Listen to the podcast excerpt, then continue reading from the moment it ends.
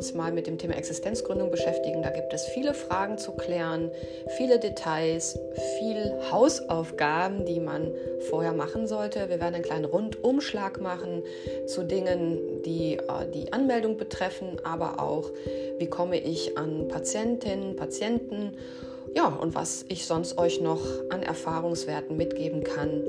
Viel Spaß dabei.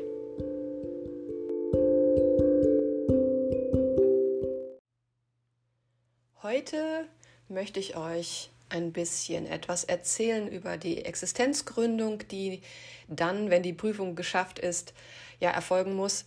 Und vielleicht macht ihr euch auch schon vor eurer Prüfung Gedanken darüber, dann ist der Podcast genau richtig. Oder ihr habt dann erstmal herzlichen Glückwunsch, die Prüfung gerade bestanden und wollt jetzt den nächsten Schritt gehen. Was ist eigentlich alles zu bedenken? Erst einmal gibt es natürlich viele Anmeldungen, die zu erfolgen haben. Wenn ihr noch keine Selbstständigkeit habt, müsst ihr euch beim Finanzamt anmelden, beim Gesundheitsamt die Naturheilpraxis anmelden, Anmeldung bei der Berufsgenossenschaft, die Haftpflichtversicherung muss geklärt werden, die Krankenversicherungsfrage, möchtest du dich privat versichern oder bleibst du sozusagen als ähm, freies Mitglied in der gesetzlichen Krankenkasse? Möchtest du in die Rentenkasse weiter einzahlen oder nicht? Möchtest du lieber privat deine Rente, Rentenvorsorge durchführen? Ja, und natürlich auch die Praxisräume. Vielleicht hast du schon welche oder du möchtest gerne deine Praxis zu Hause einrichten. Da gebe ich dir gerne ein paar Tipps. Du musst auf jeden Fall eine Änderungsnutzung beantragen, denn man kann nicht einfach einen Raum definieren und sagen, so, hier mache ich jetzt meine Gewerblichkeit rein, da musst du bei der Baubehörde eine Änderungsnutzung beantragen. Und das ist ein bisschen unterschiedlich von Bauamt zu Bauamt, was da die Anforderungen sind. Ganz grob kann man sagen, in einem reinen Wohngebiet wirst du keine Naturheilkunde äh, eröffnen können von der Bauamtsseite. Das ist nicht erlaubt. Ein Mischgebiet und das weiß das Bauamt eben, können direkt in einen Plan schauen und dann siehst du schon oder dann erzählen die dir, okay, es ist ein Mischgebiet, dann kann man einen Antrag stellen. Und das ist jetzt eben sehr unterschiedlich. Manche Bauämter wollen zwei Stellplätze, manche drei Stellplätze, die man nachweisen muss. Und da hapert es dann oft. Von daher ist es dann doch oft der einfachere Weg, wenn man äh, ja, Räumlichkeiten anmietet, die schon äh, als gewerbliche Räume definiert sind. Dann ist dann auch die Frage des Parkplatzes plötzlich kein Problem mehr. Äh, oder du mietest dich als Untermieterin erstmal als Untermieter in eine bestehende Naturheilpraxis ein.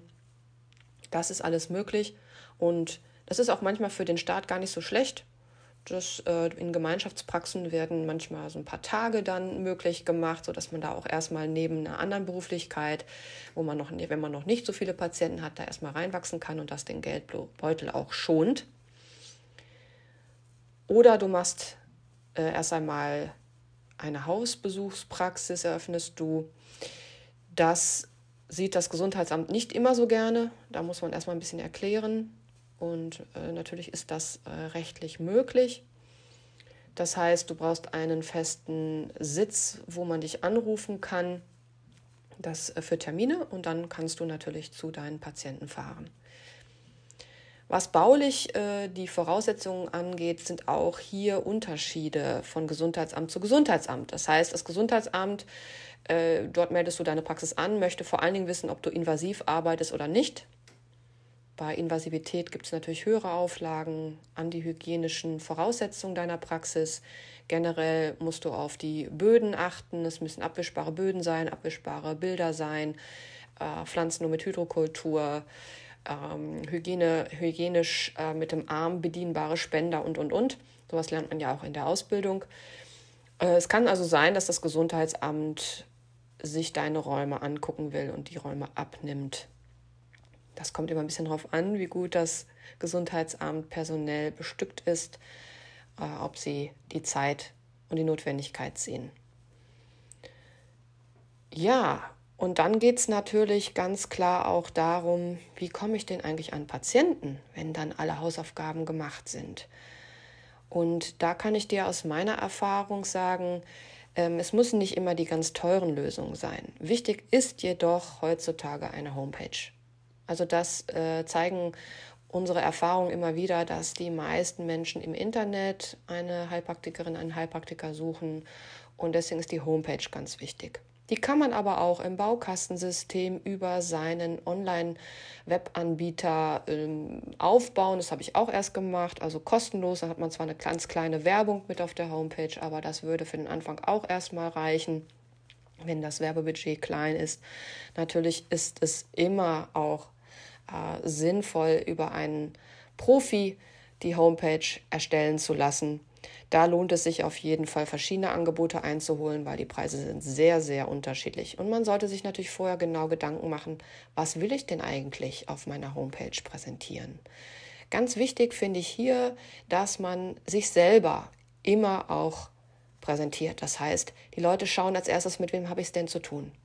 Deswegen ein gutes Foto von dir sollte selbstverständlich sein, dass du da auf Qualität achtest.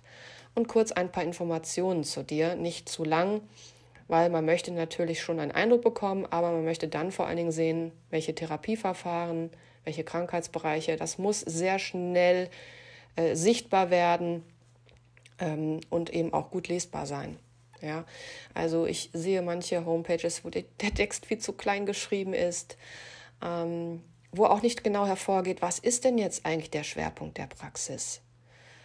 Und auch natürlich überlegen, was ist denn deine Zielgruppe? Wenn du junge Familien und Kinder zum Beispiel behandeln möchtest, sollte natürlich auch die Homepage ein bisschen in diese Richtung gestaltet sein.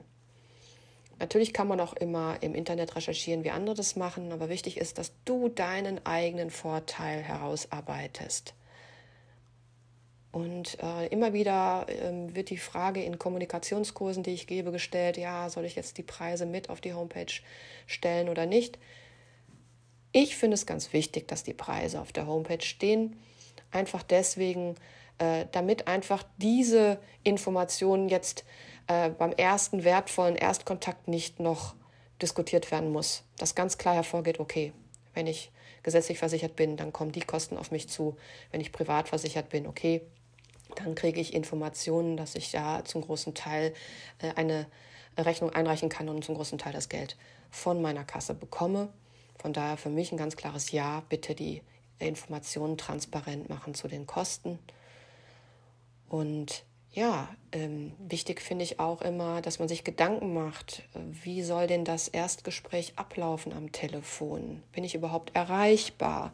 Und äh, wie äh, leite ich das Telefon? Denn es gibt nun mal keine zweite Chance für den ersten Eindruck. Da werden wir ab Herbst auch wieder ein Kommunikationstraining für anbieten, weil es ist ganz wichtig, dass ihr da kompetent, aber auch selber eure Fragen klärt. Ist der Patient überhaupt der Richtige für meine Praxis? Und eben auch im Erstgespräch Vertrauen schaffen. Ansonsten, was Marketing angeht, sichtbar, sichtbar werden. Kostengünstig geht es über Facebook und Instagram. Natürlich ein bisschen Zeitaufwand, denn das lebt auch davon, dass man ein bisschen was postet, ein bisschen was von sich preisgibt. Das muss gar nicht oft sein, einmal in der Woche reicht vollkommen. Aber auch da suchen die äh, Patienten ihren Therapeuten, ihre Therapeutin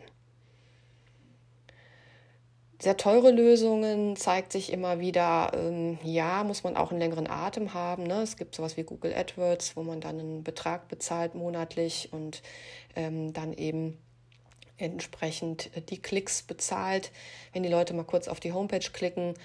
Das ist etwas für ein größeres Budget.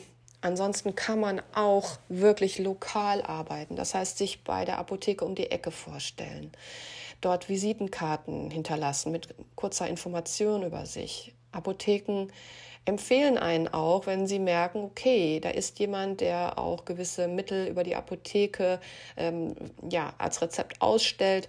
So kann man da eine kleine Kooperation vereinbaren. Auch bei Ärzten einfach mal fragen, ob man seine Angebote auslegen kann. Hab da keine Berührungsängste. Viele Ärzte sind sehr aufgeschlossen, weil sie ja oft gar nicht die Zeit haben in ihrer Praxis für beratende Tätigkeiten.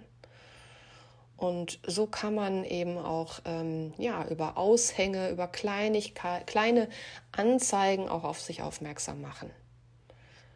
Fakt ist, ein bisschen Geduld braucht es, weil hinterher wird man dann natürlich auch von Patienten weiterempfohlen. Deswegen bleibt da ruhig und es wird sich alles aufbauen. Wichtig ist natürlich auch, dass ihr eure Unterlagen gut organisiert zur Hand habt. Ihr braucht eine Datenschutzerklärung, die unterschrieben werden muss. Ihr braucht einen Behandlungsvertrag. Ihr braucht im Grunde auch ein Verzeichnis für Verarbeitungstätigkeiten, so nennt sich das, dass man, das gehört mit zum Datenschutz, dass man einem Datenschutzbeauftragten direkt zeigen kann, hier werden meine Daten verarbeitet, in der Art und Weise verarbeitet und gespeichert.